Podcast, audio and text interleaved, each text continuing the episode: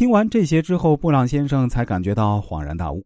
原来啊，所谓的热吃干酪，并不像自己所想的是一种什么所谓的三明治奶酪，而是干酪火锅的一种吃法。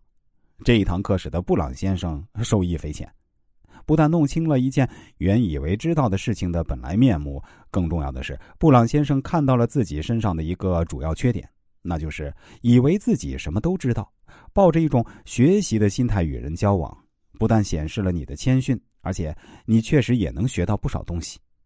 人们不喜欢摆出一副不懂装懂的姿态，殊不知这样反倒给人一种有效的表现自我的方式，因为坦率本身就会给人一种强烈的印象，会让人觉得你很诚实，而对你产生亲密感。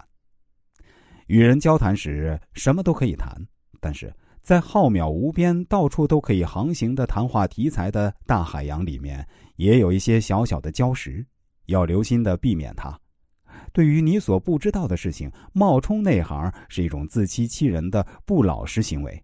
你知道多少就说多少，没有人要求你做一个百科全书，即使是一个最有学问的人，也不可能无所不知。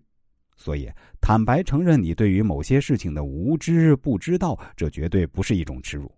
相反的，这使别人认为你的谈话有值得参考的价值，没有吹牛，没有浮夸，没有虚伪。最后，我们也是一样的流程。我们来把本章的内容小结一下：不同身份的人有不同的说话语言，有的人说话粗俗下流，有的人说话谦恭有礼，有条不紊。有的人说话内容丰富真实，当然也有的人一派胡言或者内容空洞不知所云。总之啊，人说话的时候能反映出他究竟拥有什么内涵。记住每一个人的名字是尊重一个人的开始，也是增加亲密感的重要一步。你的胜利是别人的失败，失败者的心情极端复杂，他可能真正臣服认输，但也有可能在心底埋下一粒复仇的种子。若卷土重来，两人光明正大再度对决，则无大碍。怕就怕他在背后射冷箭。此外，胜利也会为你带来很多人际关系上的变化和负担。或许这也算是胜利所付出的代价吧。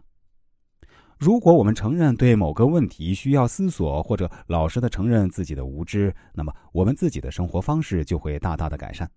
这就是他竭力提倡的态度，人们可以从中得到益处。